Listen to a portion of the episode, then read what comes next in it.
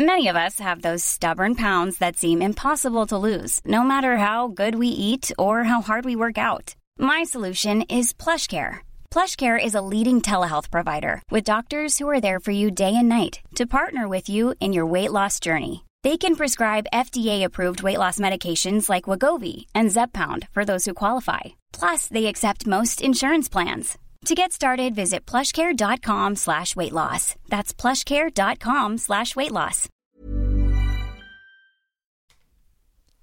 C'est avec un immense plaisir que je vous parle d'une marque que j'affectionne tout particulièrement, Mama Hangs. Mama Hangs a les produits qu'il te faut en tant que maman allaitante. La brassière et le soutien-gorge d'allaitement absorbants.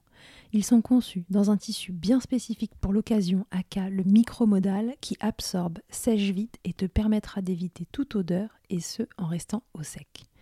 Tout ça veut dire que si comme moi tu as des fuites de lait d'un côté quand le bébé tête de l'autre, adieu coussinet d'allaitement qui se font la malle et bonjour brassière ou soutien-gorge qui tiendra toute la journée. Et ce n'est pas fini. Le petit nouveau de la collection, c'est le body, qui a les mêmes talents absorbants en s'ouvrant à l'avant avec des aimants trop pratiques. Ici, on ne se passera plus de ces produits top quali, beaux et confortables. Alors merci Mama Hanks de soutenir le podcast depuis si longtemps. Et si tu veux en savoir plus, rendez-vous sur leur site mama-hanks.com et avec le code MILCHECKER, tu bénéficieras d'une jolie et rare remise de 15% sur ta commande.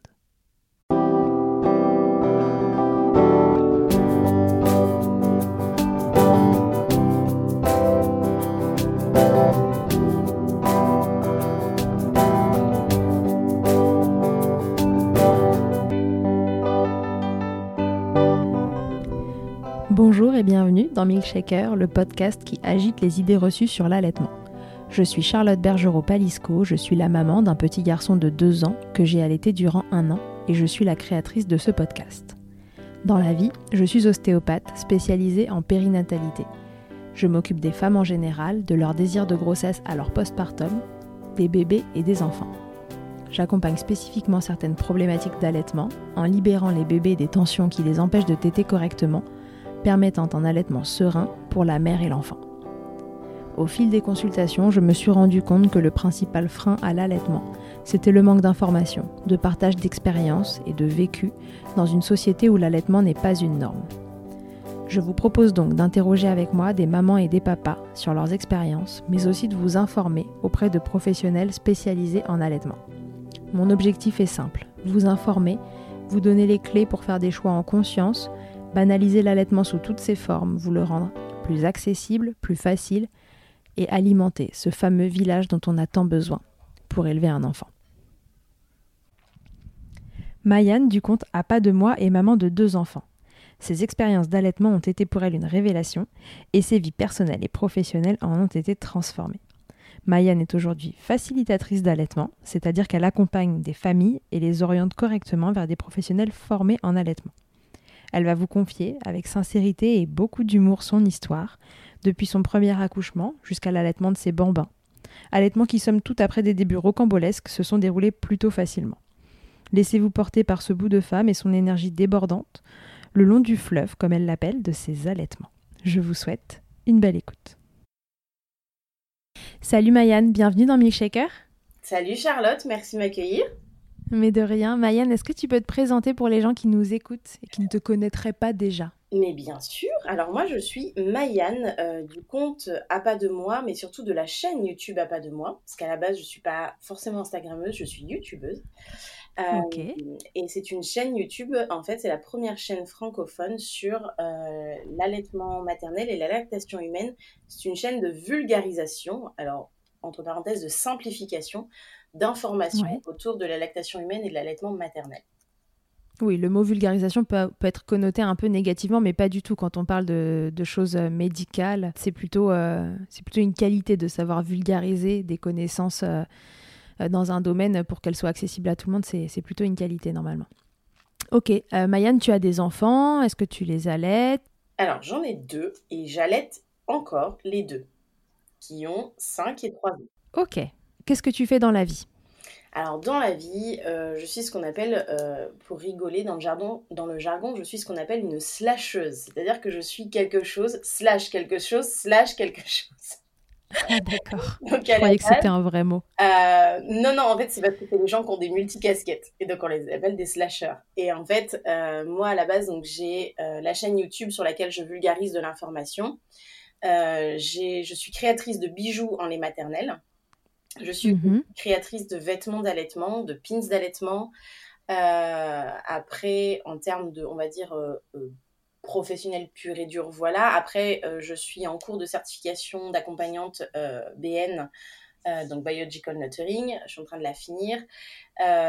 voilà, j'ai pas mal, enfin, je fais pas mal de choses aussi engagées autour de l'allaitement dans des associations, etc. je fais pas, je suis actrice du réseau périnatalité de ma région. Donc voilà, je fais pas mal de choses. Après, en termes de métier pur et dur, je suis créatrice de bijoux en lait maternel, de vêtements d'allaitement et de pins. Et bien sûr, je suis youtubeuse. Ok, en effet, ça fait beaucoup de slash. Super. Mayenne, raconte-nous euh, euh tes expériences d'allaitement. Euh, c'était quoi? Avant d'allaiter, est-ce que tu avais euh, une idée de ce que c'était que l'allaitement? Est-ce que tu t'étais rencardée sur le sujet? Est-ce que tu avais des a priori? Comment ça s'est passé pour toi l'arrivée dans le monde de l'allaitement? Alors, l'arrivée dans le monde de l'allaitement, c'est très flou et avec mon mari, on n'a pas la même vision. C'est-à-dire que moi, régulièrement, il me rappelle, il me dit, mais si, rappelle-toi, on voulait donner un biberon comme tout le monde. Et à chaque fois, je le regarde avec des yeux gros comme des billes, je lui dis, mais moi, donner un mais n'importe quoi, quoi. Genre, en fait, c'est tellement, euh, tellement imprégné maintenant que je me souviens même pas de cet épisode-là, quoi. C'est assez fou. Euh, et je me souviens qu'en fait, alors nous, on est très, très, euh, on est très détendu du slip, hein, ou du soutif, hein, donc on n'avait pas d'idée précise. On n'avait pas d'envie particulière. Je crois qu'on a pris un rendez-vous à la maternité avec euh, l'accompagnante en lactation qu'on a ici, euh, qui a un diplôme interuniversitaire de lactation humaine et d'allaitement maternel, qui est sage-femme. Et je crois que je lui ai posé des questions dont je ne me suis absolument jamais servie, c'est-à-dire la conservation du lait, comment tirer son lait, enfin des questions. Mais aujourd'hui, je me dis, mais d'où tu poses ces questions quand tu sais pas si tu vas allaiter ou pas? C'est pas les premières questions, enfin, c'est pas les premières infos que tu devrais avoir, en fait. Mais bon, elle est très gentiment, elle est partie de nos questions pour nous répondre, quoi, tu vois? Elle n'a pas cherché à influencer plus que ça d'un côté, de l'autre. Elle a répondu très calmement. En plus, ça a permis effectivement d'avoir euh, un contact avec elle, avec qui maintenant je travaille en plus en étroite collaboration, parce que j'interviens aussi, entre autres, euh, à la maternité euh, de ma ville. donc du coup, j'ai des contacts réguliers, etc. Et, effectivement, ben, c'est ce qu'elle me disait. Elle me dit, c'est pas grave, moi je réponds, le tout c'est que les, parents en face sachent qu'il y a un acteur, et puis au final, au moment où ils s'y mettent, ben, s'ils ont besoin, ils reviennent me voir vraiment plus concrètement. quoi. Voilà, on y est un petit peu parti, euh, comme je dirais, les mains dans les poches, le bébé dans le placenta. on verra bien ce qui se passe. Voilà. Bon, vaille que vaille. Et puis, et puis en fin de compte, l'allaitement, ça a été une histoire un peu particulière, puisque donc, pour mon premier enfant, j'ai eu une césarienne d'urgence mais euh, j'ai fait un burn-out. D'accord. Euh, donc j'ai eu, moi j'ai eu un, j'aurais pu avoir un accouchement voix basse, tout, tout était ouvert comme qu'il faut, hein, tout, tout était nickel. Sauf que moi, pour imager, comme m'avaient dit les, sages-femmes, mon fils était resté euh, en hauteur tel un bébé de un mois en fait. C'est-à-dire qu'il n'était pas descendu, alors que le col avait bougé, tout ça. Lui, il avait la tête en bas, tout ça, mais il était en fait coincé. Bon, il s'avère qu'il avait le cordon coincé autour du cou et qu'en fait, euh, il n'aurait pas pu descendre de toute façon. Euh, donc, euh, ben, dilatation, tout ça, tout va bien. Bon, j'avais demandé la péri à l'époque, j'aurais su, j'aurais pas demandé, mais bref. J'avais demandé la péri, tout se passait bien, et puis à un moment donné, ça se passe plus très bien. mon fils fait d'énormes écarts, mais quand je dis des énormes écarts, c'est vraiment très mhm. grand. Euh, au niveau cardiaque. Euh, moi, bon, bah, euh, j'ai la péri, donc je suis un peu shootée, si tu veux, ok, je déconne et tout. Et puis, je vois que les sages quand même, enfin, non, moi, je percute pas. C'est, en fait, je percute dans les yeux de mon compagnon, parce qu'on se connaît depuis qu'on est tout petit. Donc, autant te dire que nous, la conversation non verbale, elle est hyper facile. T'as vu la frayeur dans ses yeux? Ouais, c'est ça, mais sans trop comprendre. J'étais shootée quelque part, donc sans trop comprendre, si tu veux. Et puis, à un moment donné, bon, bah, je, je, perce la poche des os parce que, bon, bah, ça veut pas, on va, on va essayer d'accélérer un petit peu tout ça. Elle perce la poche des os, déjà elle fait la grimace, et puis euh, je, la, vois dire à sa collègue, le liquide est teinté quand même. Hein. Elle n'est pas très rassurée quand même, la madame. On rappelle juste que quand le liquide est teinté, en fait, euh, lors d'un accouchement, ça veut dire que le bébé a émis ses premières selles dans le liquide, et donc en fait, c'est un signe de souffrance du bébé. Et donc on ne le laisse pas euh, des plombes comme ça. Exactement. Voilà, donc de là, elle me dit, bah, je vais vous injecter de l'ocytocine de synthèse, histoire d'accélérer, etc. Donc on y va. Et puis, bah, le bébé, moi, bien, voilà, toutes les voies étaient ouvertes, mais toujours pas de bébé à l'horizon, quoi. Enfin, et pourtant, les contractions étaient là, ça y allait, il y avait tout, hein, mais pas de, pas de bébé à l'horizon. Et puis bah là, en plaisantant, elle me dit bon bah je vais vous préparer pour la césarienne d'urgence. Des fois, ça fait venir le bébé, tu vois. Bon, bon moi détendu Ah bah oui, allez-y complètement, pas de souci. Euh, allez, on y va. Ça vient toujours pas, donc bah là, appel du gynécologue de, de, garde. Hein, de toute façon, voilà, il fallait y aller quoi. Le gynécologue passe la porte et moi je le regarde, je fais ah oh, bah je suis prête docteur, on peut y aller. Mais vraiment, mais d'un détendu, tu te dis la meuf, c'est pas possible qu'elle ait une césarienne d'urgence, tu vois. Elle, je, c'est pas possible qu'elle connecte la gravité du moment, tu vois. Et en fait, c'est quand on est passé dans la salle d'urgence, où du coup, euh, comme c'est une césarienne d'urgence, j'ai été séparée de mon mhm. compagnon. Là, ça a commencé un peu à plus très bien aller. Et c'est au moment où j'ai entendu scalpel, ou alors là, c'est simple. Je pense que euh, bah, ma rationalité s'est barrée à Tahiti avec le bikini et m'a laissé en plan sur la table de travail. C'est-à-dire qu'à un moment donné, il y a eu dissociation de la personne, quoi. Au moment où j'ai entendu scalpel, c'était foutu. Enfin, il y avait plus, plus. Je tremblais, mais alors comme une tarée sur la table, ils ont dû mettre deux, couvertures, euh, euh, chaudes, si tu veux, réchauffantes là, alors qu'il faisait bon en plus dans la salle. Hein. Euh, J'avais plus personne. Euh, la gentille anesthésiste qui nous avait fait la misère parce qu'elle voulait pas que mon mari reste pour la péri euh, me dit ah mais moi je suis là etc sauf que dans ma tête c'était en fait toi et moi on n'est pas copines depuis le départ donc j'en ai rien à foutre de ta gueule voilà ça ne m'a pas du tout rassurée, si tu veux. Et puis, je les entendais effectivement. Et alors, dans ma tête, pendant tout, tout le truc, c'était n'oubliez pas une compresse, n'oubliez pas une compresse. Je ne sais pas pourquoi j'étais focalisée sur le fait d'oublier une compresse. Mais tu sais, quand tu n'as plus de rationalité, de toute façon, il n'y a rien de cohérent. C'est les croyances qui, qui prennent le dessus. Et donc, ce bébé sort par césarienne. Vous êtes séparés, du coup, dans un premier temps? Alors, ce qui se passe, c'est qu'ils le sortent. La sage-femme me le montre, mais alors elle le tient. C'est-à-dire que pour, pour donner une image quand même un peu visuelle, c'est-à-dire qu'elle a le corps dans les mains, mais le, cou est coincé dans le dans l'angle de l'index mhm. et du, du, pouce, donc ça, lui fait une tête qui pend, et il est bleu. Donc en fait, dans ma tête, ça a été, euh, elle me le présente, oh c'est un joli petit garçon, et moi je l'ai regardé, je fais, mais cassez-vous, mais comme ça en fait, du tac au tac, parce qu'en fait ma seule idée c'était, mais en fait, traduction, c'était allez le faire respirer et venez me le montrer après. Mais me montre pas un truc bleu. Et en plus, dans ma tête, c'était un truc. C'est-à-dire que c'était même pas mon bébé. Il me l'avait, enfin, ça avait tellement été, je te dis, ma rationalité, c'était tellement barré que pour moi, on avait arraché un truc de mon corps. Et c'est vraiment ce mot-là. Et on me présentait un espèce de chiffon bleu qui respire pas. Et elle me dit, oh, le beau bébé, c'est un garçon. Mais casse-toi! Va faire respirer mon gosse. Tu reviendras après quand il sera rose et tu crieras, je veux dire, à un moment donné. J'ai rationalité. Fais en sorte que ce soit rationnel pour moi, tu vois. Et en fait, euh, la pauvre, la pauvre, quand même, parce que je pense qu'elle doit avoir l'habitude, donc elle me dit, ah, mais oui, très gentille, très souriante, j'y vais, ne vous inquiétez pas, etc. J'ai même pas entendu ne vous inquiétez pas. Et puis, euh, elle ouvre la porte, 21h11, je sais exactement à quelle heure il est mon fils, l'horloge était en face. De là, eux, ils s'occupent de moi en bas, et puis j'entends le gynéco qui me dit, ah, vous l'entendez, ça y est, il crie. Et alors là, double dose de, déjà que j'avais plus de rationalité, je pense que je n'avais plus de, mental. Enfin, je, ouais, l'hystérique, parce que dans ma tête, ça a été, oh mon dieu, je suis une mauvaise mère, je ne l'entends pas. Moi, je ne l'entendais pas en fait. Je n'entendais pas mon fils crier de l'autre côté. Et pourtant, apparemment, tout le monde l'entendait. Hein. Tout le monde a fait. On a senti dans la salle, tu sais, un espèce de gros soulagement. Il y a une espèce de tension qui est descendue. Et moi, en fait, je ne l'entendais pas. Et je tremblais tellement sur la table qu'il y avait un interne avec mon, euh, mon, gynéco qui était adorable, elle est venue me voir le lendemain, elle me dit c'est la première fois que je dois m'asseoir sur une maman pour la recoudre. Et, eh ouais. et là, tu prends conscience du truc, tu te dis... Ah, ah t'étais dans le pâté, là. L'esprit était parti. Ah non, mais il n'y avait plus personne. Non, non, mais il n'y avait plus personne là où j'étais. C'était le désert. Tu vois une boule, tu sais, qui s'ouvre dans les films dans le désert. Je pense que mon cerveau, c'était ça. Hein. Et alors, c'est horrible parce que tu te sens pas mère tout de suite. je vais y revenir. Donc ils sortent le bébé, ils lui font les soins, etc. Et effectivement, il fait le pot à pot au début avec mon mari. Je l'ai pas tout de suite parce qu'il faut le temps qu'il te... Même, je l'ai eu très rapidement, hein, mais bon, le temps qu'il referme, euh, qu'il te check, etc. quand même.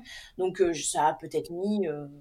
Oh, j'ai pas eu les deux heures hein, de séparation parce que ici, ils font en sorte, quand c'est des césariennes d'urgence et que le bébé finalement derrière, ça va, de vite ramener bébé à, à, la maman justement. Et donc je pense pas que ça ait duré des heures et des heures. Moi, je m'en souviens pas. La seule chose que je me souviens, c'est que je me suis retrouvée dans, cette salle qui, pour moi, m'a paru un temps, mais atroce. En fait, la seule chose que j'ai demandé pendant toute l'opération, c'était mon mari. Tel un enfant qui demande son doudou. Moi, je répétais, mon mon mari, je veux mon mari, je veux mon mari, je veux mon mari, à peu près toutes les 5 secondes, je pense. et en plus, quand je l'ai. en plus, c'est hyper affreux parce que quand il ferme la salle d'urgence, je revois sa tête. Et c'est là, je pense, que j'ai pris conscience de la gravité avant même qu'il dise scalpel. C'était pas connecté. C'est ce mot-là qui a fait le déclic. Mais j'ai vu sa tête. Je l'ai vu blanc, limite transparent. Mais je le connais depuis qu'on est gamin. Et j'ai fait, là, il y a un truc qui va pas. Même si c'était pas monté dans mon cerveau, là, il y a un truc qui allait pas, quoi. Bon, après, quand il a dit scalpel, c'était foutu, j'ai compris. Mais, euh, mais ouais. Et en fait, quand il a rouvert la porte, comme, comme notre fils pleurait pas encore, j'ai revu sa tête, si tu veux. Et je me suis dit, mais ça va toujours pas, en fait. Et moi, le temps que j'ai l'enfant, que oui, d'ailleurs, tu vois, toujours, hein, je dis l'enfant, je dis toujours pas mon fils quand c'est dans cette période-là. Euh, le temps que j'ai mon fils, euh, je, je, je, ben, je, le vois pas, mon mari, donc je sais pas que ça va mieux, que lui, il a conscientisé, qu'il a pleuré, etc. Je, y a rien, j'ai rien, j'ai une salle blanche, vide, froide. Voilà, super. Limite, euh, et c'est dur ce que je vais dire, mais c'est vrai, à ce moment-là, je me suis sentie sur un lit de morgue. C'est-à-dire que j'étais, on m'avait, bah, on m'avait ouverte, hein, découpée comme un poulet, vidée, voilà, comme un poulet, quoi, que tu vas faire cuire.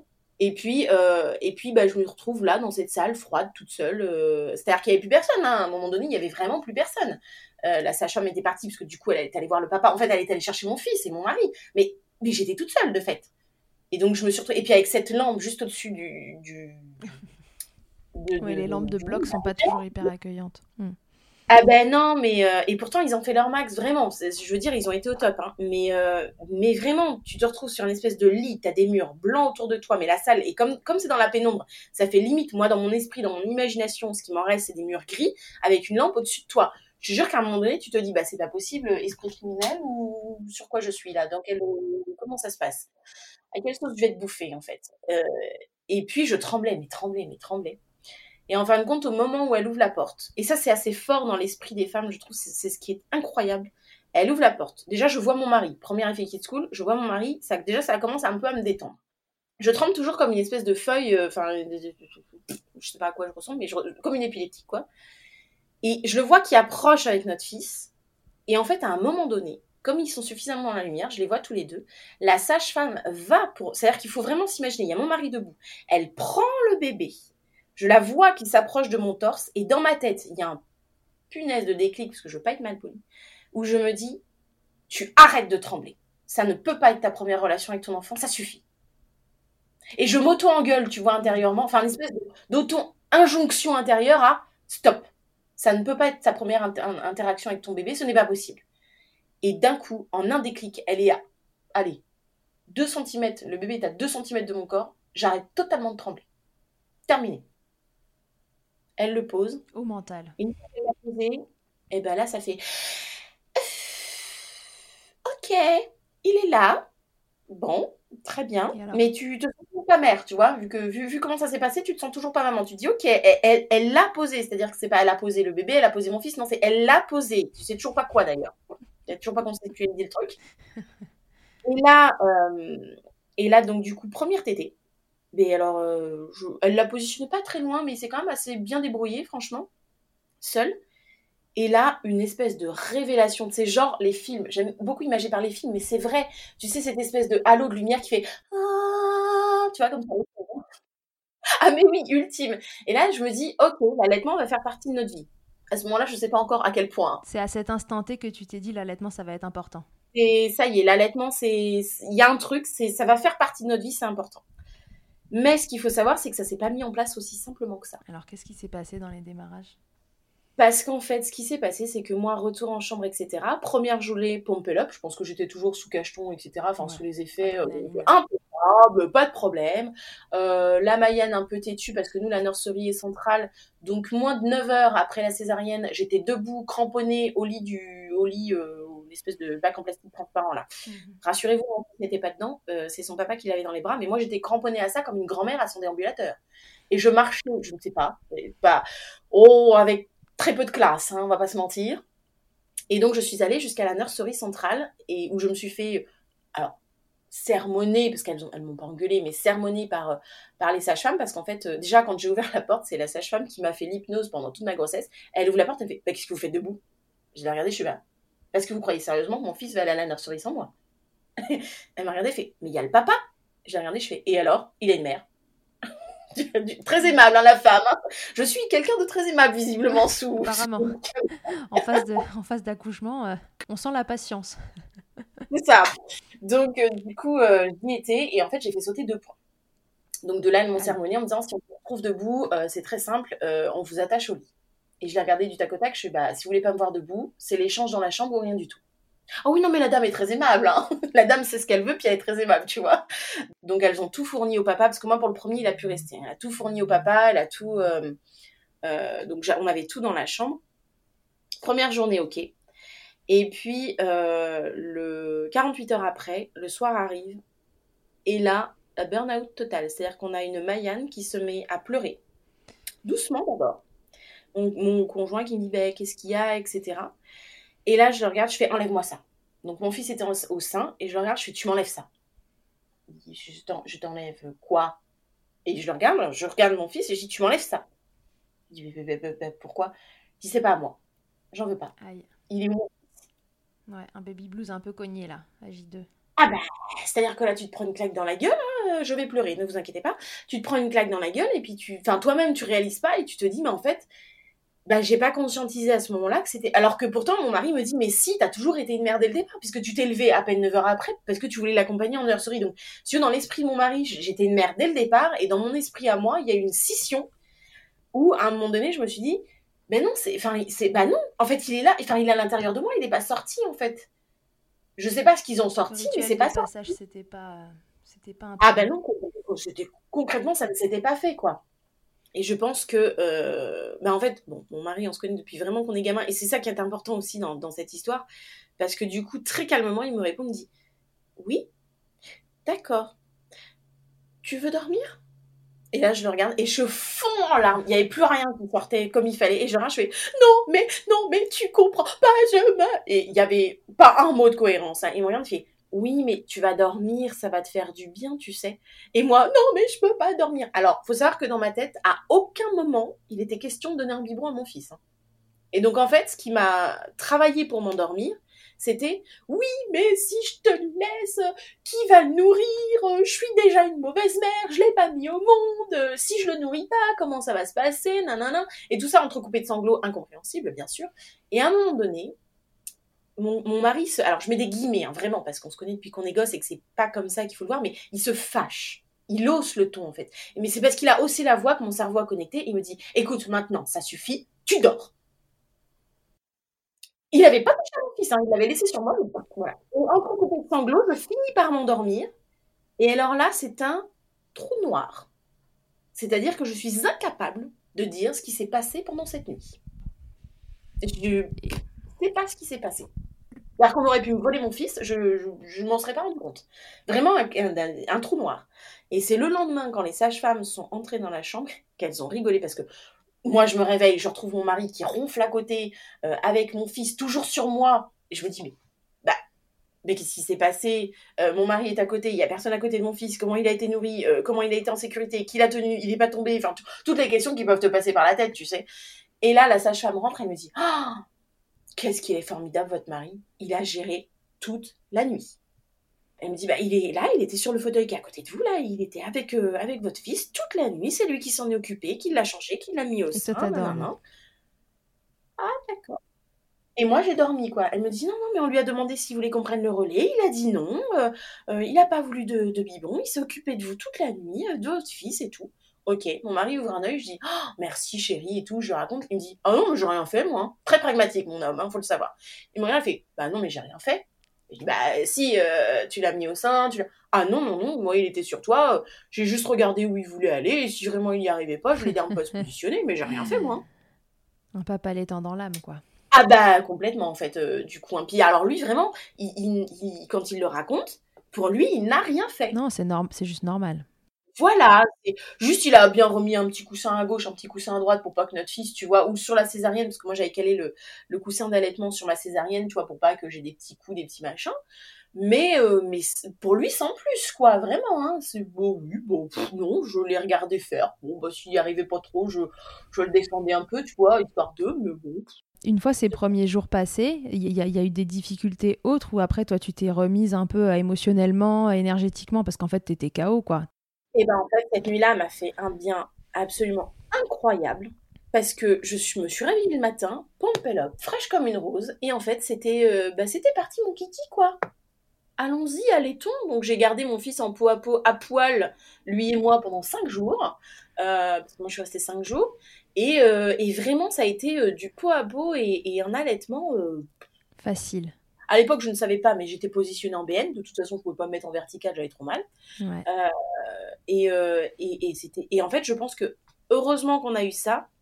Heureusement que j'ai dormi cette nuit-là, parce que c'est à partir de ce moment-là où moi, dans mon ressenti à moi, j'ai commencé à me sentir mère. Et je pense que l'allaitement et le pot à peau ont fait que finalement cette transition hormonale qui a lieu lors d'une voix basse, hein, euh, on le rappelle, il y a une, un complexe hormonal qui se fait au moment de la, du passage par voie basse qui fait justement cette transition de la naissance à la fois du bébé et de l'état de mère. Mm, mm. Moi, je l'ai reconstitué finalement hormonalement euh, d'une autre façon. Ok c'est les mêmes hormones qui sont en jeu, mais moi, je les ai fait, enfin, avec notre fils, on les a fait travailler euh, vraiment euh, de façon différente. Et c'est cette proximité, cette bulle, le fait que de toute façon, mon, chéri faisait videur à l'entrée, hein, c'est-à-dire est-ce qu'il y a vraiment besoin du sein ou pas, voilà, pour qu'on soit le moins coupé possible. On avait de toute façon coupé un maximum de visites, je crois qu'on a dû en avoir peut-être deux, trois, pas plus, et très courtes. Donc du coup, on s'est pas trop crevé non plus. Enfin, moi, j'étais pas trop crevé avec ça. Et je pense que c'est le fait qu'on était complètement dans notre bulle, mais complet qui a fait que au final cette voilà, ce complexe hormonal a pu se rejouer différemment. Et c'est là où moi, ça y est, j'ai réussi à connecter et à me sentir maman. Et heureusement que l'allaitement s'est bien passé parce que finalement, j'ai pas eu plus de difficultés. Alors j'ai eu mal, oui, euh, les premières 24 heures. Ouais, mais c'est anecdotique. C'est vraiment anecdotique quand on sait qu'aujourd'hui, qu'en réalité, mes deux enfants ont des freins. C'est-à-dire que moi, je, je fais partie des mamans dont les enfants ont un frein et qui n'est pas restrictif pour l'allaitement, qui n'est pas mm, mm, embêtant. Et de toute façon, on s'en est jamais aperçu jusqu'à très très tard. Oui, donc c'est que la fonction euh, est OK. Et avoir un frein, si ça fonctionne, c'est pas grave. Voilà, ça, ça, fonctionnait très bien. Je pense que le fait qu'on était effectivement en, BN, c'est-à-dire en position euh, semi-allongée pour moi et lui sur moi, ventre, euh, son ventre contre le mien, etc., on fait que ben voilà, ça a bien matché. et il n'y a pas eu plus de soucis que ça. Et, effectivement, à partir de là, bah, ça a été. Un long fleuve tranquille quasi tranquille parce qu'on a eu d'autres voilà on a eu d'autres broutilles en cours de route. Enfin broutilles c'est pas non plus des broutilles mais on a eu d'autres soucis en cours de route. Entre autres on a on a perdu un membre de notre famille aux cinq mois et demi de mon fils et j'ai dû prendre euh, pas mal de choses en charge euh, au niveau de la famille voilà les repas les choses comme ça. Et bon j'avais plus forcément plus avoir le temps d'allaiter, le temps. Bon, bref, il y a plein de démarches à faire quand quelqu'un de très proche comme ça décède. Et, voilà, la voisine le gardait, je tirais un petit peu de lait euh, de temps en temps. Voilà, c'était un peu plus complexe que ça. Euh, mais, euh, mais après, en, tant que tel, j'ai pas eu de crevasse, j'ai pas eu de. Non. Ouais, ça n'a pas été un combat pour allaiter. Il y a eu deux, trois embûches sur le chemin, mais. Oh oui, oui, oui. Puis c'est venu bien plus tard, puisque du coup, moi, j'ai allaité mon fils jusqu'à bah, jusqu'à maintenant, il a 5 ans. Hein. J'ai continué à mhm. allaiter pendant ma deuxième grossesse. Sans problème Pas d'aversion Pas de. J'ai serré les dents les trois premiers mois. Je peux te dire qu'on a testé le sevrage nocturne, mais ça passait ni pour lui ni pour moi de toute façon. C'était impossible, on avait l'impression qu'on lui coupait un bras. Le, pauvre, il se réveillait avec des hurlements. J'avais beau le. Ah là, les méthodes. Je peux te dire qu'on en a essayé, hein, de bercer, de machin, de. Ah là là, on en a essayé plein. Mais t'avais l'impression que tu lui déchirais un bras, quoi. C'était. Enfin, c'était pas possible. Dans, Et toi aussi, on t'a arraché un bras? Ah oui, c'était ça. C'est-à-dire qu'à un moment donné, je crois, ça n'a pas duré longtemps d'ailleurs. Je crois que la deuxième ou troisième nuit, mon mari, et pourtant c'était lui hein, qui me disait qu'on devrait se vrai, etc. Il m'a dit, écoute, euh, ça suffit les conneries. Je veux dormir. Donc euh, maintenant, tu donnes la tétée, tout le monde dort. Donc euh, les trois, ouais, les trois premiers mois, j'ai serré les dents parce que c'était quand même vachement chaud. T'as un sentiment de rejet, ça fait mal. T'as qu'une envie, c'est de balancer ton gosse parce que c'est c'est mentalement le contact n'est pas supportable. Ah non, c'est hyper dur. Mais une fois passé ces mois-là, euh, bah, c'était plutôt cool. Il a fait une grève de tété vers mes 6-7 mois de grossesse, puis en fin de compte, il s'est pété la tronche. J'ai voulu le soigner, et en voulant tirer mon lait, je me suis aperçue que je mettais trois plombes et que c'était orange. Donc je me suis dit, ok, je comprends la grève de tété, c'est parce que je suis passée au colostrum et que ça ne me plaît plus. Euh, ah. Il a quand même continué à téter.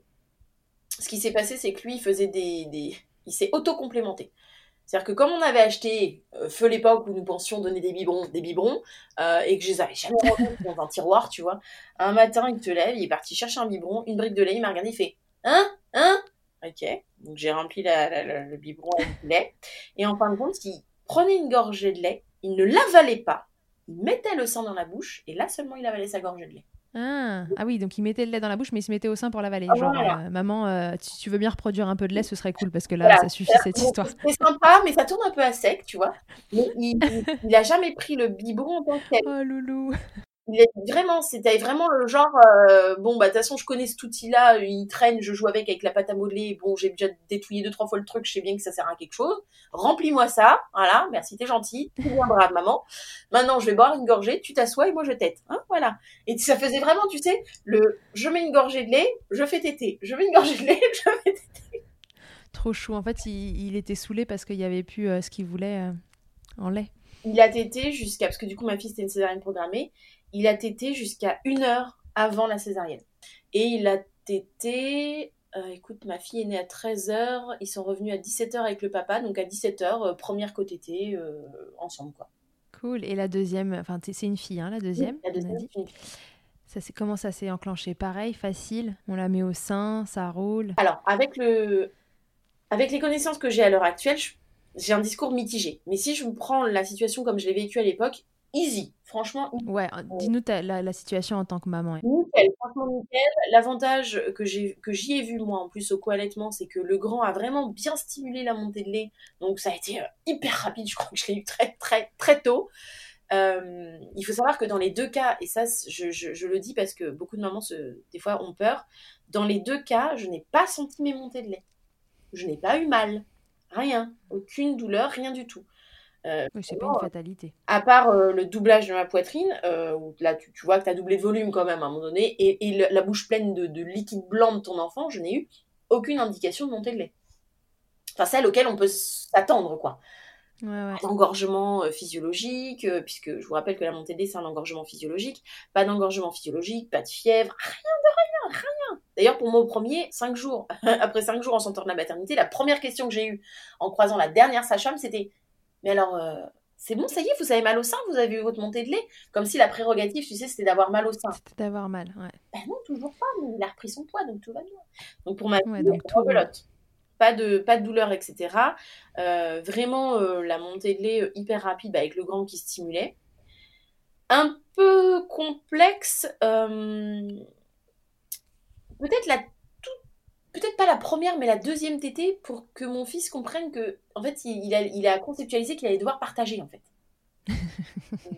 C'était un, un, petit peu le truc un peu, un, peu, un peu compliqué à mettre en place. C'est toujours compliqué quand le premier comprend qu'en fait, cette situation-là maintenant est définitive et que officiellement, il va falloir partager ses parents, éventuellement les tétés en plus. C'est ça. Donc ça a été un, un peu compliqué. Mais en fin de compte, euh, bon, on est très porté pédagogie alternative, etc. Et euh, en fin de compte, on l'a rendu direct acteur. Enfin, je connais suffisamment mon fils, on connaît suffisamment pour savoir comment il est. Et le fait de l'avoir rendu, mais je crois à la deuxième tétée, hein, il, nous a, il nous a tapé bah, une crise, oui, enfin, c'est pas une crise, mais en gros, une incompréhension. Il nous a exprimé son incompréhension, euh, voilà, il, a, il a râlé, etc. Et tout de suite, je lui ai dit, écoute, bah, c'est simple, euh, ta sœur, elle a besoin du tété de maman, c'est sa seule nourriture au jour d'aujourd'hui. Elle n'a que ça, elle ne peut pas manger comme toi des compotes, etc. Il faut qu'elle boive le lait de maman. Je dis maintenant, toi, il va falloir que tu me dises quel tétou, quel sein de maman tu veux bien qu'elle prenne euh, pour qu'elle puisse manger quand elle a envie. Bon, bah de là, il lui a désigné le, le droit et lui, s'est gardé le gauche peu importe, j'ai envie de te dire. Et en fait, en le rendant acteur, en le laissant choisir, entre guillemets, on ne me voit pas, mais en le laissant choisir, entre guillemets, quel sein il allait bien vouloir, euh, en bon seigneur, euh, prêter à sa sœur. Alors du coup, c'est passé à la crème. C'est passé crème, parce qu'en fait, on l'a remis euh, complètement acteur, et puis du coup, il nous a aidé pour les changements de couches, enfin, on l'a vraiment impliqué dans, dans le, les soins de sa sœur, et, et je pense qu'il a conceptualisé que bah, lui aussi il pouvait faire des choses et que c'était pas si dramatique que ça finalement de partager. Bon par contre euh, pendant très très longtemps ça a été chacun son sein, c'est-à-dire qu'on ne se prête pas le sein.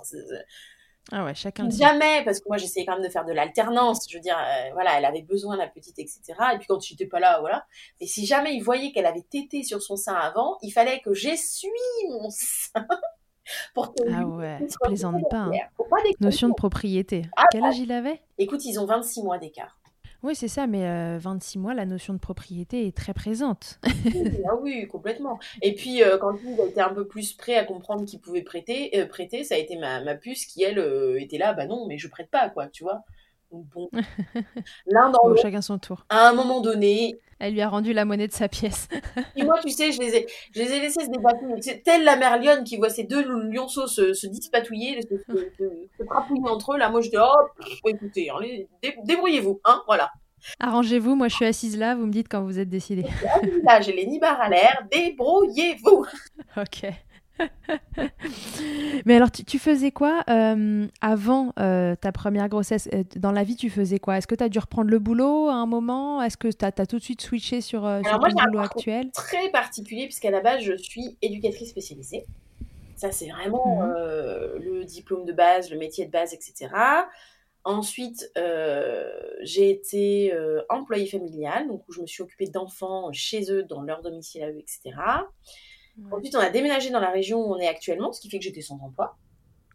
Et puis, euh, entre mon fils et ma fille, euh, bon, bah, les besoins sont ce qu'ils sont. Hein, je suis retournée travailler. Voilà, et, les besoins. Mon fils avait 15 mois, donc c'est le papa qui s'est retrouvé papa au foyer et c'est moi qui suis retournée travailler. Euh, T'as tiré ton lait? Alors non, j'ai eu la chance d'avoir des horaires assez flexibles qui me permettaient en fait que mon fils et un cadre. je travaillais dans une structure de l'État. Euh, je, travaillais dans le milieu de l'armée, mais j'avais la chance de travailler dans tout ce qui est restauration, etc. Dans le milieu de l'armée, mais tout ce qui est restauration, etc. Et je m'étais arrangée avec ma, ma chef qui avait allaité.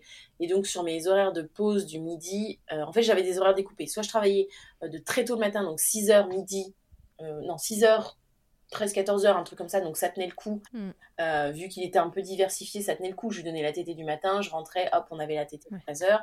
Soit euh, j'avais, euh, je commençais vers 16 heures et je finissais vers 22 heures, donc pareil, hein, fastoche, l'été avant de partir, l'été en rentrant. là où c'était compliqué, c'est quand on avait des journées, il y a des journées d'intégration dans l'armée, certaines journées. Hmm, hmm. Et là, je travaillais de 6 heures à très tard. Et là, par contre, c'était un peu plus compliqué. Donc, quand j'avais des pauses, en fait, vu que c'était pas très loin de mon domicile, mon, compagnon montait avec la voiture avec notre fils. Moi, je, mange, je mangeais, mais alors, euh, en un éclair à la cantine. Euh, et puis, j'allais directement dans la voiture et on faisait tété et passait un petit peu de temps avec lui. Quoi.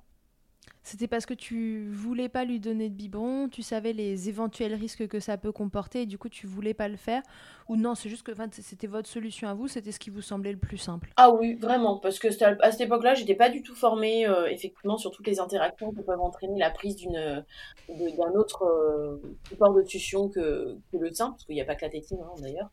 Euh, ça te semblait logique que ce soit comme ça, simplement. C'est possible de se découper, il tenait bien le coup entre chaque, donc euh, il n'y avait pas trop de raison de, Ok. Même si je crois que la première semaine, je crois que j'avais dû laisser des... j'avais dû laisser du lait, je crois, même pas des biberons, j'avais dû laisser du lait dans un verre, je ne sais plus. Au cas où quoi. Euh, ouais, au cas où. Puis en fin de compte, à chaque fois le soir, je me retrouvais avec le même lait, donc euh, bon, on s'est dit ça sert à rien, on arrivait à, se débrouiller. C'était vraiment pas loin hein, le, boulot, donc euh, on s'est débrouillé comme ça en fait. Et puis sa sœur s'étant invitée comme une surprise totale. C'est-à-dire que moi j'ai appris la grossesse de ma fille, on était à trois mois quasi révolus. Donc euh, oui, on le, le, rire, euh, tu vois, c'était vraiment pas prévu. Hein euh, J'avais repris un contrat pour une durée bien déterminée. On s'était dit, ok, après cette durée, bah, on, s'y remet. Et puis en fin de compte, elle s'est invitée entre-temps. Et alors, c'est cette aversion que tu as eue pendant la grossesse qui t'a alerté Pas du Parce que bah alors, tu disais les trois premiers mois ont été compliqués. Alors oui, alors les trois premiers mois mental euh, dans... Du moment où tu le savais. Voilà, du moment où... Donc de 3 à 6 quoi. Du moment où moi je l'ai su en fait. Euh, parce que ce qui s'est passé, c'est que euh, on a eu des soucis pour avoir notre fils. Donc moi j'ai eu un traitement. Et on s'est dit, bon bah ça va être la même galère pour avoir un deuxième enfant, donc je ne reprends pas de contraception, ça sert à rien. Et on verra. La même galère, on verra bien. De toute façon, ça a été galère pendant quasi deux ans, donc bon, allez, on, on laisse Et ça, c'est le coup classique, ah, lâcher prise totale. Je ne prends pas ma contraception, on verra. Et boum, c'est bébé. Mais, et puis j'avais pris un contrat d'un an et demi, deux ans, je crois, en plus, tu vois. Donc on s'était dit, bon, allez, on se laisse ce temps-là, quoi. Et, et puis au boulot, très fatiguée. Alors bon, il y avait de la maintenance parce que j'avais plusieurs postes, j'étais euh, sur plusieurs postes. Et entre autres, on devait les charger des colis, etc. Et je me disais, oh, mais non, mais je suis fatiguée, bon, je dois avoir un truc. je, je, faisais des chutes de tension, tu sais, je me sentais pas très bien. Puis un jour où je fais quand même un gros malaise. Et, euh, et là, je me dis, bon, écoute, je dois vraiment être crevée, je dois vraiment être claquée. puis moi, je suis marche au nucléaire, tu vois. Donc, pour que je sois vraiment claquée comme ça, je me dis, bon, je vais quand même aller voir le médecin, il doit y avoir un truc. Donc, je vais chez ma médecin qu'on avait depuis qu'on était arrivé. Sa première question, bien sûr, me dit-elle, est-ce que vous êtes enceinte? Et moi, je lui éclate de rire au nez. Et je dis, bon, enfin, madame machin, mais, mais ce n'est bah, pas possible, mais pas du tout. Vous savez bien le parcours qu'on a eu, mais n'importe quoi, ce n'est pas possible. Elle me dit oui, mais euh, à quand remonte votre dernier cycle? Et d'elle-même, elle enchaîne, elle fait ah mais oui, c'est vrai que vous, vous avez des cycles bordéliques, on va pas. Hey, I'm Ryan Reynolds. Recently, I asked Mint Mobile's legal team if big wireless companies are allowed to raise prices due to inflation. They said yes. And then when I asked if raising prices technically violates those onerous two-year contracts, they said, "What the f*** are you talking about? You insane Hollywood ass." So to recap, we're cutting the price of Mint Unlimited from $30 a month to just $15 a month. Give it a try at mintmobile.com slash switch. $45 up front for three months plus taxes and fees. Promoting for new customers for limited time. Unlimited more than 40 gigabytes per month. Slows. Full terms at mintmobile.com. Et Mama Hanks ne s'arrête pas là. Si tu as envie, une fois la tétée finie, de garder ton bébé tout contre toi en ayant les mains libres, laisse-moi te parler de leur porte-bébé Carry and Pack. Je suis une fervente adepte des écharpes de portage, mais l'ostéopathe que je suis sait que leur mise en place peut parfois vous freiner, vous ou votre moitié. Mais aussi ô combien le portage peut être indispensable pour certains bébés. Chez Mama Hanks, pas de compromis. Le porte-bébé Carry and Pack est en fait un vêtement confortable que tu enfiles comme un t-shirt et dans lequel ton bébé va pouvoir venir se lever tout en respectant sa position physiologique, l'enroulement de sa colonne, l'écartement de ses hanches, ainsi que le dégagement de ses voies respiratoires, grâce à des systèmes de serrage des pans de tissu. Ce tissu, justement, il est tout doux. En coton bio, certifié GOTS, le tout est dessiné à Biarritz et fabriqué au Portugal. Tu pourras l'utiliser de la naissance jusqu'aux 10 kg de ton bébé, de quoi t'assurer un certain nombre de câlins collés serrés. Ici, on n'a utilisé que ça pour bébé numéro 2. Pour toutes les infos, tutoriels et découvrir leur gamme de vêtements de portage, ça se passe toujours sur le site mama-hangs.com et tout pareil, avec le code MILCHECKER, tu bénéficieras d'une remise exceptionnelle de 15%. Pouvoir se fier là-dessus. Elle me dit bon bah je vous prescris une prise de sang. Oh, oh moi je, oh, bah oui, moi, si vous voulez, je vais vous la faire votre prise de sang, bien sûr. Hein, n'importe quoi. Et nous les résultats sont très rapides, hein. donc on a eu les résultats le soir. Et donc le soir on arrive, c'était la même faut savoir que c'était la même infirmière qui m'avait fait ma prise de sang pour la grossesse de mon fils. Et là, elle me regarde, elle me tend l'enveloppe avec un demi-sourire. Parce que j'étais quand même arrivée en me disant Non, mais de toute façon, c'est pas possible que je sois enceinte. Avec un demi-sourire, elle me dit Je ne sais pas quoi vous dire. Donc, elle me donne l'enveloppe, je l'ouvre. Et moi, je dis Bah écoutez, je, je pense que inconsciemment, je dis Je ne comprends pas les résultats. Alors que je sais très bien lire les résultats. Elle me dit Bah, il a marqué que vous êtes enceinte. je la regarde, je fais et du tac au tac, tu sais, mais vraiment, moi, des fois, je. Genre, je. Oh bah, tu déconnes Mort de rire, elle me regarde, elle fait. Bah non, pour le coup, je plaisante pas Là, c'est. Non, c'est pas une blague. Mais moi, je suis un peu contente parce que c'est la deuxième fois que je vous l'apprends, mais je sais pas si je dois être contente, comme je l'avais vu euh, moult fois pour mes prises de sang parce que j'étais. Euh, euh, comment. J'étais négative à la toxoplasmose pour mon fils, donc si tu veux, voilà, il y a une espèce quand même, tu, tu te connais pas, t'es pas copine, mais tu as l'habitude de voir les mêmes visages, si tu veux. Donc, un peu embêtée, elle, elle sourit, elle me dit, mais moi, je suis contente, c'est la deuxième fois que je vous annonce une grossesse. Elle me dit, mais après, je sais pas trop. Et genre, je fais, ah, si, si, si, mais vous pouvez être contente. Puis dans ma tête, j'étais contente, tu vois. oui, oui, vous pouvez être contente. Enfin, il y a pas de souci, tu vois. J'étais contente, machin, je ressors du cabinet. Euh, et puis, euh, mon chéri était derrière moi, il me dit, alors, ben, je dis, bah, je suis enceinte, tu sais. Puis au moment où je dis, je suis enceinte, et là, je, je fais, euh, bah, attends, je suis enceinte. Je retourne la voir, je fais, mais je suis enceinte de combien? Elle me dit, bah là, on arrive, euh, on n'est pas loin des trois mois, presque trois mois passés, quoi. je la regarde, je fais, ah ben c'est pas possible, ça correspond au moment où j'ai pris mon contrat. Ce, n'est pas possible. Et vraiment, dans ma tête, ouais. cet aspect de, mais à un moment donné, c'est pas possible.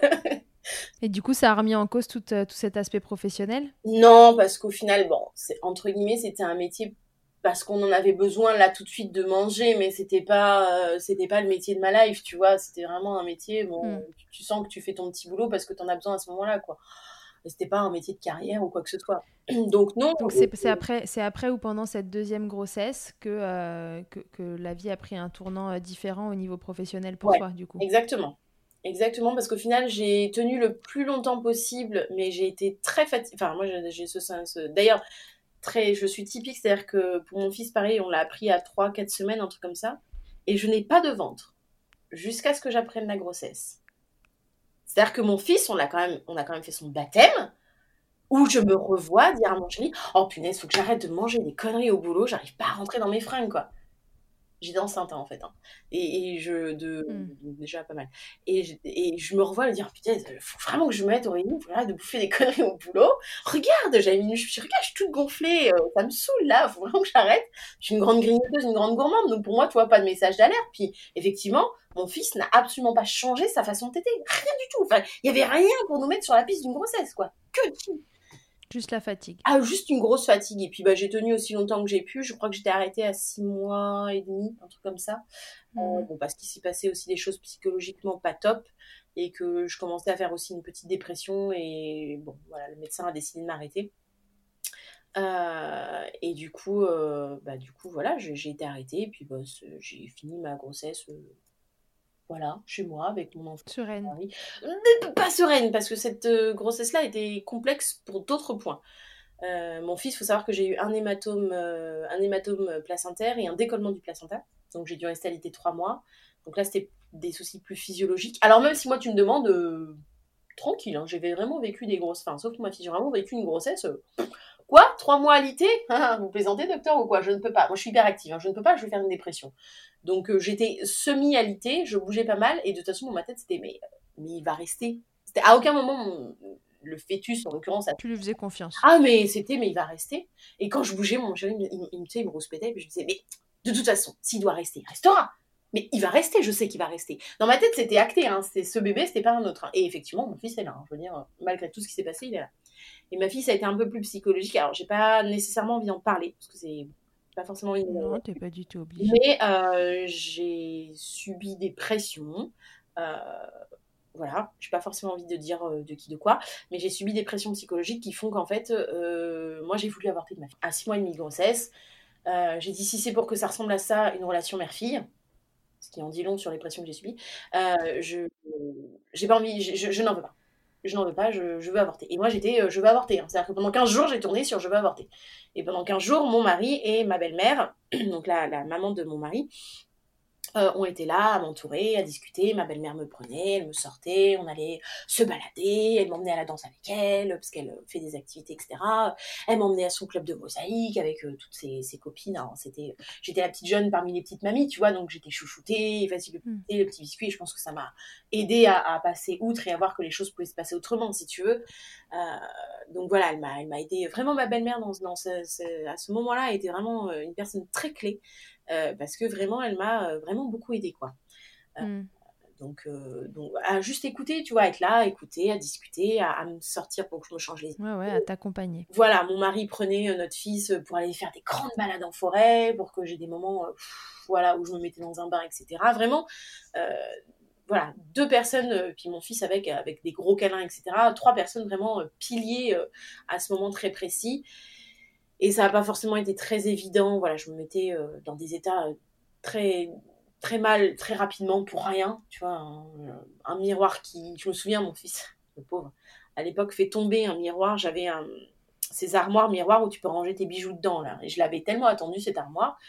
Et il l'a fait tomber, il a pété le miroir. Je suis partie dans une. il n'y avait absolument aucune cohérence. Je pense que les hormones étaient dedans et puis tout ce que je vivais je suis partie dans une espèce de colère, mais disproportionnée au total. Donc ça a été un peu, un peu, un peu complexe, ouais. Psychologiquement, cette grossesse était un peu dure. Ah, c'est pas des sujets sur lesquels. Je crois que c'est la première fois que je m'étends. Euh, pas beaucoup, mais finalement, je m'étends quand même dessus. Euh, et c'est la première fois où vraiment j'en parle. Et puis finalement, quand elle a été là, ça a été. Dans ma tête, ça a fait un déclic. Mais je suis très con. À quel moment j'ai voulu avorter? Mais enfin mais, mais quelle idée mm. Mais vraiment. Et, euh, et, comme la césarienne était préparée, etc., euh, j'ai eu un super accompagnement. J'ai eu la même hypnothérapeute que pour ma première grossesse qui a été, mais on a travaillé là-dessus. Quand j'ai eu ce souci-là, très précisément, euh, bah, en plus, au moment où mon fils a fait sa grève de tété, tu vois, comme quoi ça a des relations. on a tout de suite travaillé dessus. Bah, elle aussi, ça a été vraiment un gros pilier d'ailleurs. Je, dis trois, mais non, elle a, vraiment joué un rôle hyper important. C'était une sage-femme qui faisait de l'hypnose prénatale. Et, euh, on a vraiment travaillé sur ces points, etc., me trouver d'autres pères, euh, voilà, considérer la féminité et la maternité. Et est-ce que du coup, un peu de la même façon, l'allaitement avec ta fille t'a permis de, tu vois, de, de connecter une fois qu'elle était là, vu que ça n'avait pas été facile pendant la grossesse cette fois-ci? Oui, et en même temps, j'ai un peu, enfin, en même temps, j'ai connecté, j'ai culpabilisé cette fois-ci, parce que je me suis dit, mais à quel moment en fait j'ai voulu avorter? Je suis con ou quoi? Enfin, mais enfin, c'est la septième merveille du monde. À quel moment? Et on a, en plus, elle et moi, on a une relation mais ultra fusionnelle. Faut, faut vraiment le savoir. C'est un truc de ouf. Hein. Euh, ma fille, je peux l'emmener avec moi en réunion professionnelle pendant trois heures. Elle ne montera pas. Elle restera sur mes genoux. Bah, comme quoi, ne vous inquiétez pas forcément des ressentis que vous avez sur le moment. Euh, les bébés, quand ils arrivent, euh, ah oui. parfois nous saisissent comme ça. Et puis, si c'est pas le cas, il y a des gens, en effet, qui sont là pour, pour aider et accompagner les mamans. Ça, c'est voilà, c'est pas, pas trop le sujet de Milkshaker, mais ne restez jamais seul dans un, dans un moment comme ça où, euh, où votre cerveau euh, vous, vous, dit des trucs que vous n'avez pas envie d'entendre en plus, euh, faites-vous accompagner. C'est le meilleur moyen pour, pour sortir la tête de l'eau. Ah, mais complètement. Et d'ailleurs, moi, c'est souvent ce que je conseille aux, mamans qui viennent discuter avec moi ou quoi. Je leur dis, mais c'est simple. Si tu as un truc, un truc à glisser dans ta valise de maternité, c'est un petit carnet où tu auras noté des numéros de personnes ressources. Si tu n'as qu'un truc à emmener, c'est ça. Des slips, jetables, ils en ont à la maternité.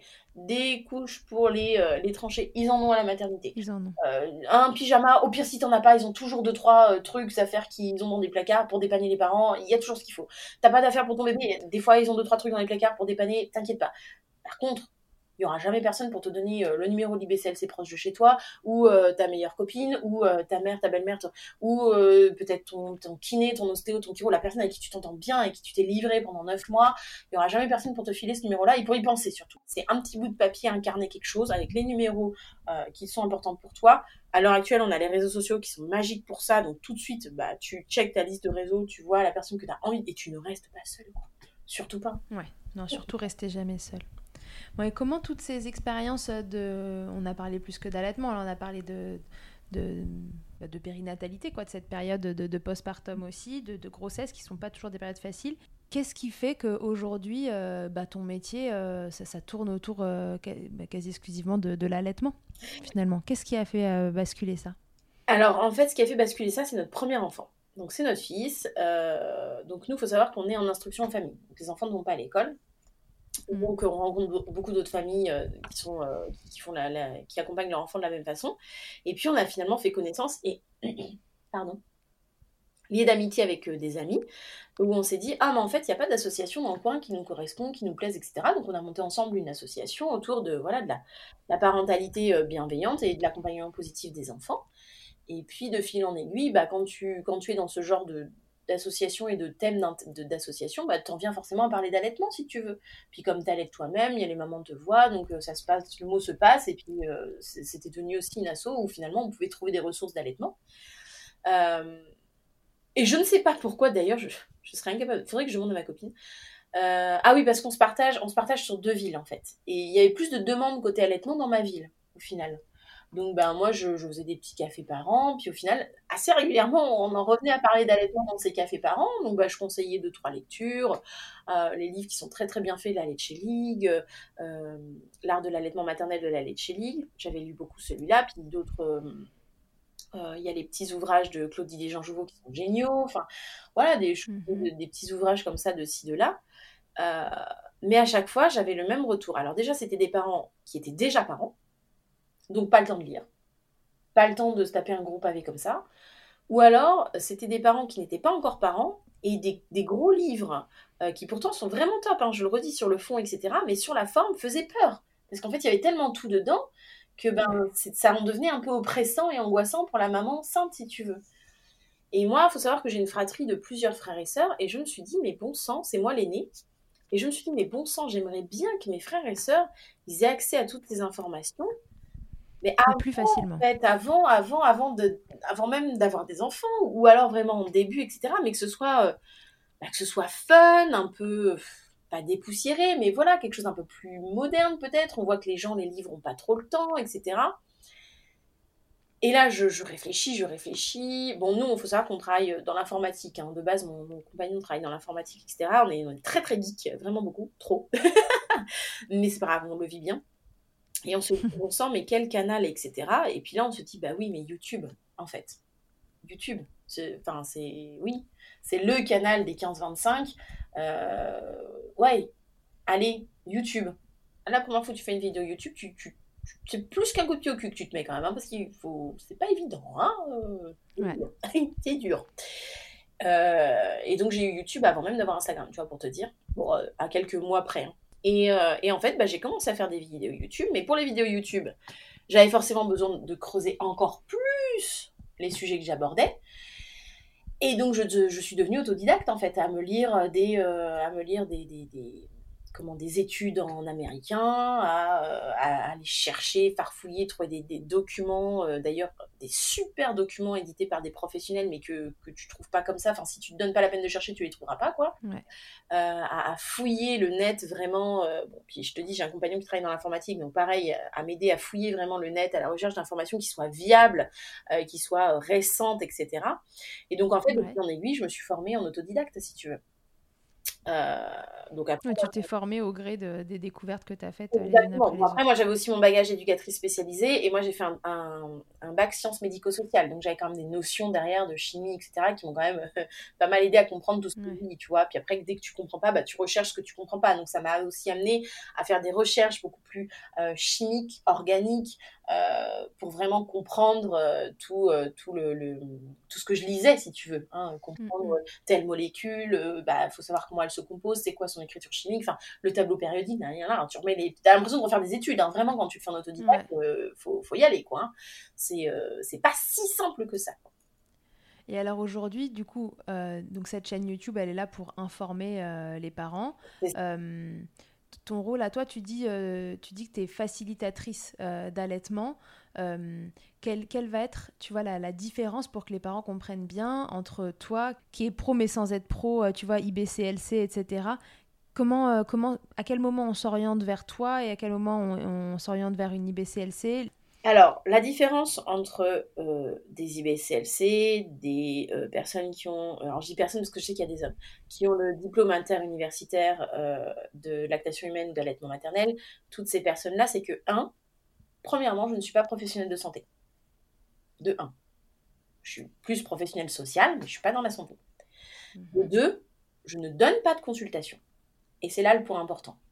Moi, je ne donne pas de consultation. Oui, donc tu fais pas de cas par cas je peux à la limite répondre à des questions très basiques comme qu'est-ce qu'un pic de croissance, enfin, des choses que je fais, des, trucs très classiques. Mais c'est de l'accompagnement maman à maman, ça même. Voilà, mais quand je sens qu'une maman euh, va avoir besoin d'un accompagnement spécifique, mon rôle à moi, c'est d'avoir un gros carnet d'adresses et de dire, ok, t'habites où? Là, et ben voilà, dans telle région, je connais tel, euh, tel professionnel, tel professionnel, tel professionnel. Si je connais pas d'IBCLC dans la région, mais admettons, je connais une ostéo, un chiro qui est un peu formé euh, à l'allaitement, etc., puis je dis, bah, écoute, prends déjà rendez-vous avec cette personne-là. Peut-être qu'elle, dans sa région, elle est en contact avec quelqu'un qui saura t'aider sur l'allaitement. Il y a l'annuaire de la FCL qui est extrêmement bien fait. Euh, et aujourd'hui, en plus, du coup, j'ai mis le pied dans les formations professionnalisantes. Donc je rencontre forcément de plus en plus de collègues euh, qui, me, qui reconnaissent aussi la valeur de mon travail, etc. Ça, c'est quelque chose qui est très drôle aussi. Qui reconnaissent aussi la valeur de mon travail, etc. Et, et du coup, ben, j'ai leur carte de visite. J'ai un, voilà, moi, mon, rôle, c'est d'avoir un gros carnet d'adresses. En gros, je suis un peu le, le pansement, si tu veux. Voilà. Euh, je, vais apaiser les mamans, les rasséréner, oui, euh, je comprends, écouter, etc. Et puis au moment, des fois, juste, elles ont besoin de parler et ça... ça, Oui, parfois c'est juste ça et ça suffit. Et mm. parfois on tombe sur du cas un peu plus pratico-pratique, auquel, auquel au final, moi, de par mes formations, j'ai la réponse, mais je ne, je, de toute façon, je ne veux pas déjà euh, mm. faire de consultation et donc je les renvoie vers les collègues que j'ai dans mon carnet d'adresse. Ok, ouais, donc en fait tu fais le, tu fais le pont, tu fais le lien es entre la maman et le pro que tu n'es pas et euh, tu fais le lien entre les deux pour euh, informer au mieux les parents. Exactement, parce que du coup, dans mes formations, je suis amenée à faire des formations et je vais être amenée à faire des formations beaucoup plus professionnalisantes. Mais je ne souhaite pas, pour l'instant c'est pas mon souhait, je ne souhaite pas m'installer pour faire des consultations. C'est pas, c'est pas pour le moment. C'est pas ton objectif en, l'état des choses, c'est pas mon objectif. Même si je kiffe faire ces formations professionnalisantes et que euh, je, je, suis très contente d'avoir les certifications que j'ai et que je vais avoir au fur et à mesure. Mais pour le moment, m'installer moi, non. Alors en fait, pourquoi? Parce que tout simplement, ça ne correspond pas à l'heure actuelle à la vie qu'on souhaite mener. En fait, nous, on est, on est en instruction en famille et notre idée, c'est de voyager avec nos enfants. Donc m'installer. Oui, donc c'est pas compatible avec une installation en libéral. Eh ben non, du coup c'est pas du tout compatible. Donc je ne dis pas que je ne le ferai pas. C'est juste que au jour d'aujourd'hui, c'est pas le souhait que j'ai pour notre vie de famille aussi. Je, vais en acquérir les compétences, j'en ai déjà un bout de compétences, je vais en acquérir d'autres, mais c'est pas ce que je souhaite pour l'instant. Et en plus de ça, je n'ai pas, euh, je n'ai pas envie, je vais me faire taper par, sur les doigts par mes collègues, mais elles le savent. Je n'ai pas envie euh, de me formaliser dans un carcan euh, d'une profession particulière. Quelle qu'elle soit. Tu as envie de toucher à tout, que ce soit la parentalité, allaitement, en fait, euh, tu as envie de rester. Comme, non, c'est même pas forcément parentalité, je vais expliciter. En fait, pour moi, l'allaitement, et quand tu es facilitatrice d'allaitement, quand, quand, tu fais de la vulgarisation, surtout quand tu fais de la vulgarisation, c'est surtout ça, tu t'aperçois que tu ne peux pas voir un, un sujet par un seul prisme. Donc aujourd'hui, oui, je fais des formations dans l'allaitement, mais je ne fais pas que des formations dans l'allaitement. Je fais des formations en anthropologie, en sociologie, en pédiatrie, euh, en ethnopsychologie, en ethnopathologie. Tu t'aperçois en vulgarisant que tu ne peux pas voir l'allaitement, surtout quand tu fais de la vulgarisation, c'est surtout ça qui est important.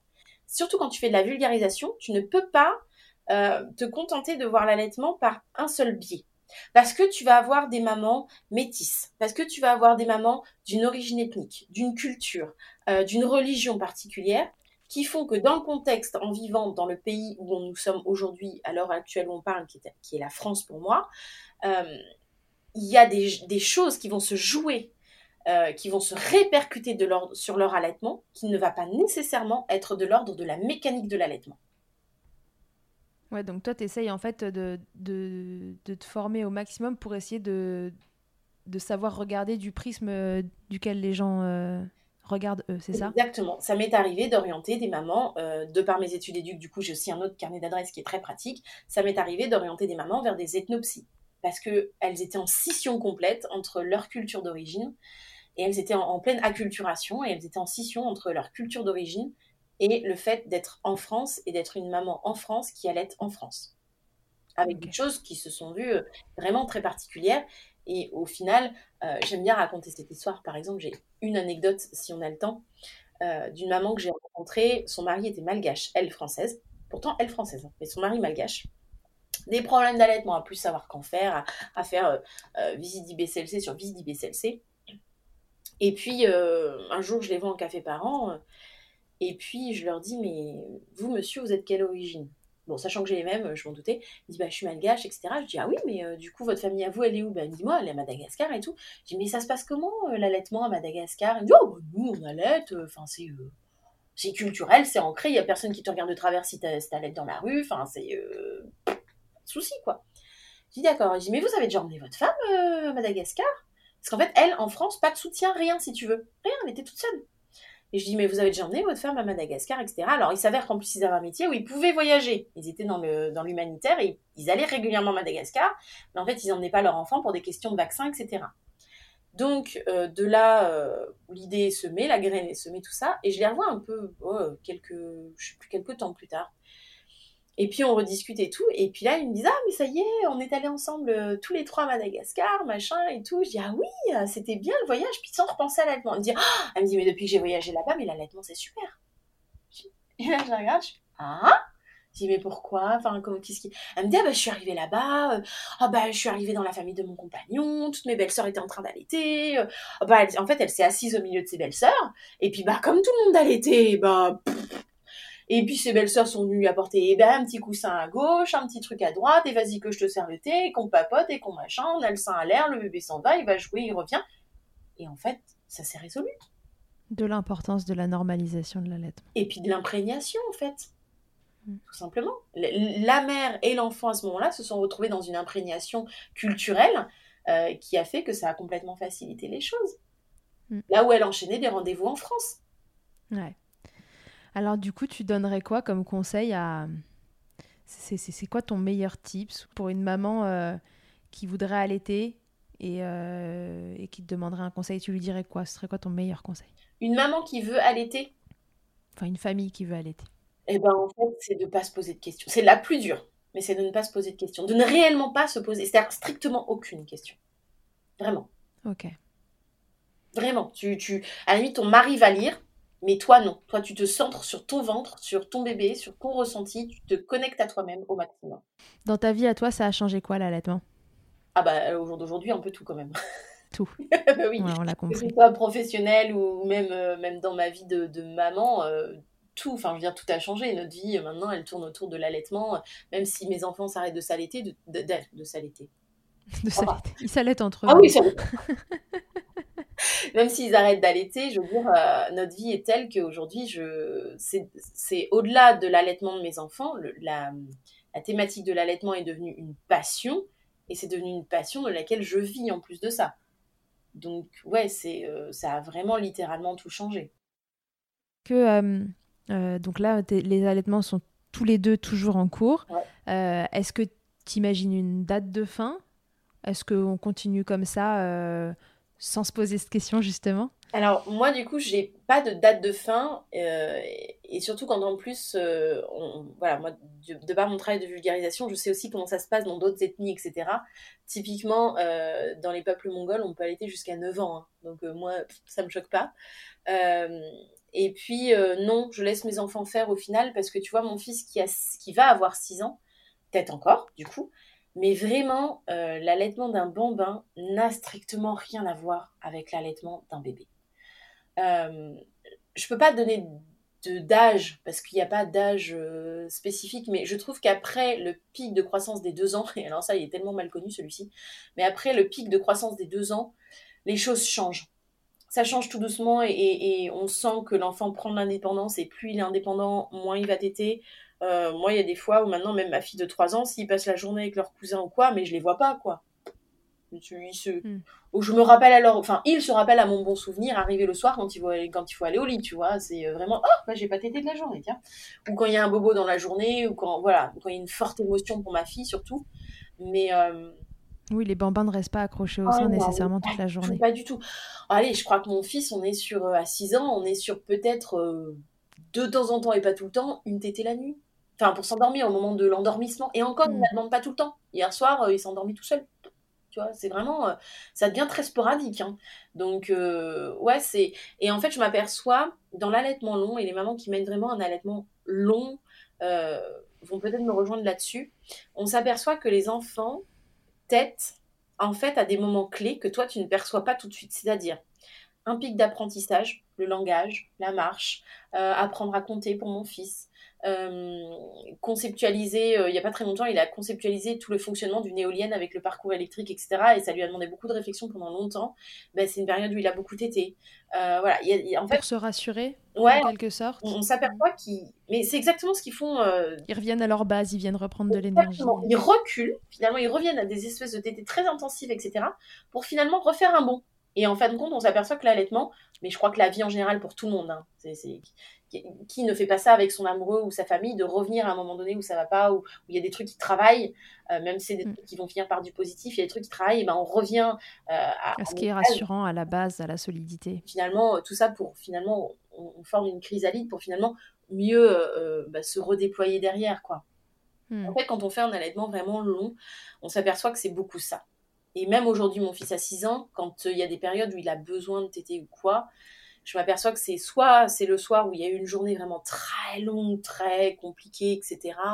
Euh, soit c'est vraiment, euh, euh, ouais, il y a un truc qu'il travaille, moi je sais pas quoi. En général, je ne sais pas quoi, et d'ailleurs, je ne comprends pas, parce que finalement, ça sera, ce qu'il y a, et ce qui est compliqué pour les, allaitements longs, mais même les allaitements en général, hein, on a du mal à comprendre ces, ces espèces de, de périodes où l'enfant va se mettre, le bébé comme l'enfant va se mettre à téter de façon complètement anarchique, énormément et tout. On se dit mais je ne comprends pas.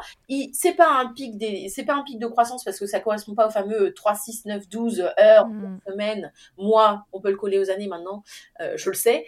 Euh, on se dit ah bah non ça correspond pas à ça. Mais non il marche pas encore. Mais non il parle pas. Je comprends pas. Mais en fait c'est tellement dans leur tête et c'est tellement invisible pour nous que nous on ne comprend pas. Mais si on les laisse faire et qu'on les laisse aboutir à ce qu'ils ont besoin de faire, on s'aperçoit qu'à la fin de cette période, il y a un truc qui sort. Il y a un truc. Ça peut être euh, savoir compter jusqu'à 10, ça peut être euh, une, nouvelle, euh, une nouvelle syllabe quand ils apprennent tout juste à parler. A, E, I. On sent qu'il y a un nouveau son, une nouvelle mimique qui est arrivée. Mm. Ça peut être. On, on- on finit par le voir. Mais c'est vrai qu'on a du mal à le comprendre en amont. Sauf une fois qu'on a compris le truc, mais on a quand même du mal à le comprendre en amont parce qu'on se dit, mais il n'y a rien qui justifie à mes yeux, moi, visuellement, en dehors de son cerveau, dans, je suis pas dans son cerveau, il y a rien qui justifie qu'il soit comme ça, autant collé à moi, ça m'agace, nanana. Et nous, en plus, on peut avoir ce sentiment de rejet parce que c'est pas visible. On comprend une fois que c'est fini. C'est un peu comme les dents. Tu sais, ils sont ronchons, machin, et en fait, tu comprends pourquoi ils étaient ronchons une fois qu'elle est dehors, et tu fais Ah bon, bah c'était ça, mais avant ça, tu, ça, peut durer des mois. Le truc, c'est que bah, nous, en tant que maman allaitante, parfois, moi, ça m'est arrivé de perdre patience, où je me disais Mais j'en peux plus, j'ai les seins en feu, quoi, lâche-moi, j'en peux plus, j'ai mal, tu, y passes la nuit complète, la journée complète, j'ai pas de crevasse, mais tu sais, c'est le syndrome, j'appelle souvent ça le syndrome des, des, lèvres sèches en hiver, tu sais, quand tu les lèvres, et puis plus tu les mouilles, plus de toute façon tu vas les assécher, et eh ben c'est exactement ça. C'est-à-dire que plus l'enfant t'aide, plus t'as l'impression que t'as les seins qui sont riches comme une vieille toile de jute, et t'as super mal au sein, sans avoir de crevasse ni rien, tu sais. Mais et finalement, euh, c'est là où euh, moi j'ai des coquillages allaitement et, et je m'en sers dans ces cas-là, parce que je mets un peu de lait au fond, je mets les coquillages au frais pour qu'ils soient bien froids, tu vois, je mets un peu de lait dedans et je me les comme la journée. Et oh, je respire parce que j'en peux plus de cet été intense, hmm. tu vois. Et euh, mais maintenant, tu as compris qu'elles étaient là pour une bonne raison. Voilà, après, tu comprends qu'elles sont là pour une bonne raison. Et quand tu as deux bambins à l'été, ce qui est très drôle, c'est que ma fille qui vit ces périodes au jour d'aujourd'hui, des fois, je, je, même si je le sais, tu râles. Hein. Enfin, je veux dire, t'en peux tellement que ça te dépasse et tu Ça enlèverait au fait que c'est pas toujours très agréable. Je prends mes coquillages, je les mets dans le frigo et me les amène. Et ça, je trouve ça tellement adorable. Trop chou. Mais tiens, maman, regarde, ça va aller mieux, elle pourra continuer à téter après c'est génial. C'est Ils sont trop cute. Ah, et puis là, tu dis, bon, je vais arrêter de râler, en fait. Elle peut, elle peut, elle y peut rien. Mais dans ton fort intérieur, tu râles. Je peux dire que c'est des fois, c'est dur. Ouais, ça enlève rien. Même aussi normal que ce soit, ça, ça enlève rien à la difficulté sur le moment. Euh, ben oui, parce que t'es pas forcément raccord, puis il commence à être plus indépendant, donc toi tu te dis que tu peux faire plus de choses. Il y a une espèce de, de, de, de, décalage entre les besoins encore de ton bambin qui finalement reste un bébé quelque part, hein, il, en a, il a encore besoin de tout ça, et, et, de toi où tu acquiers de, chacun acquiert de plus en plus d'indépendance, donc tu te dis ouais je vais pouvoir faire plus de trucs, surtout quand tu es hyperactif comme moi, et là tu te retrouves bloqué pendant trois jours à faire des tétés intensives et tu te dis mais, je veux moi continuer à avancer et à être autre chose qu'une maman allaitante et ah voilà. Ouais. mais lui, il veut compter jusqu'à 10 dans 3 jours, donc. il, pas encore, euh, il est arrêté à 9, donc euh, voilà. Tant qu'il n'est pas à 10, il tête. ok. Bon, Mayan, avant de se quitter, euh, je te fais passer à l'interview, à l'interview pardon, Fast Milk. Allez. Mayan, quelle est ta tétée la plus insolite? Alors, la plus insolite du ever que j'aurais jamais vécu, c'est pas très glamour, c'est mon fils euh, qui, apprenant à faire caca aux toilettes, voilà, comme quoi euh, ça va dans ce qu'on venait de dire juste avant, euh, s'est retrouvé un jour bah, constipé parce que, parce que bah, du mal encore à, faire sur ces fameuses toilettes, c'était encore un peu compliqué de lâcher quelque chose de son corps. en pleurs et en crise totale, et je me revois, c'est-à-dire que nos toilettes sont coincées entre un mur et une baignoire. Mhm. Je me revois avec un pied sur la baignoire, un pied sur le mur, en fait, en faisant le pont au-dessus de mon fils, les seins au-dessus de sa tête pour qu'il tête en faisant caca.